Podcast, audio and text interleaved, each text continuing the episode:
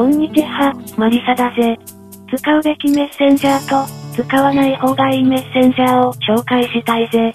Facebook のメッセンジャーや、WhatsApp はすぐに捨ててほしい。可能ならば LINE も破棄すべきだが、なかなか難しいと思うから、親しい人を少しずつ説得するしかない。LINE は日本のアプリではないし、中国にデータを抜かれているから、危険性は最悪だ。LINE で支払いをしている人は、プライバシーゼロだから、せめてメッセージだけにしてほしい。また、LINE に年齢や誕生日を入れるべきではないぜ。メッセンジャーアプリに、誕生日や年齢をタイプしてはならない。問題外だぜ。使えるアプリとしては、電話番号を知っているような身内や親しい友人には、テレグラムかシグナルがおすすめだ。テレグラムはロシアのアプリで、シグナルはアメリカのアプリだが、どちらもセキュリティは高く、日本語にも対応しているはずだ。ところで、セキュリティとプライバシーはあまり関係ないから、そこは注意してほしいぜ。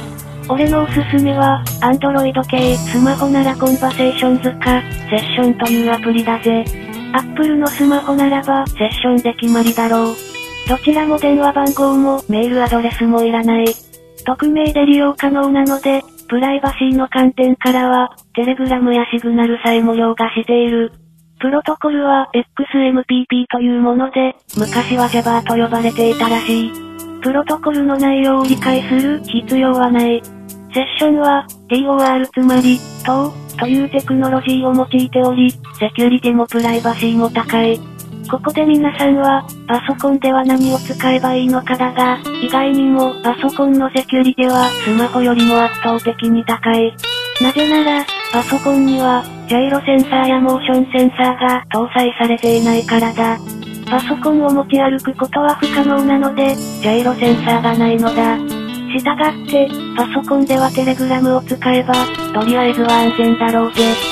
まとめとしては、iPhone ならセッション、Android ならコンバセーションズか、セッションで決まりだろうぜ。Facebook のメッセンジャーには特有の危険性があるが、それは別の機会に話したいぜ。LINE はセキュリティもプライバシーも低く、完全に危ないアプリだ。俺ならインストールすらしない。この手のアプリは、インストールした瞬間にデータ狩りを開始するのだ。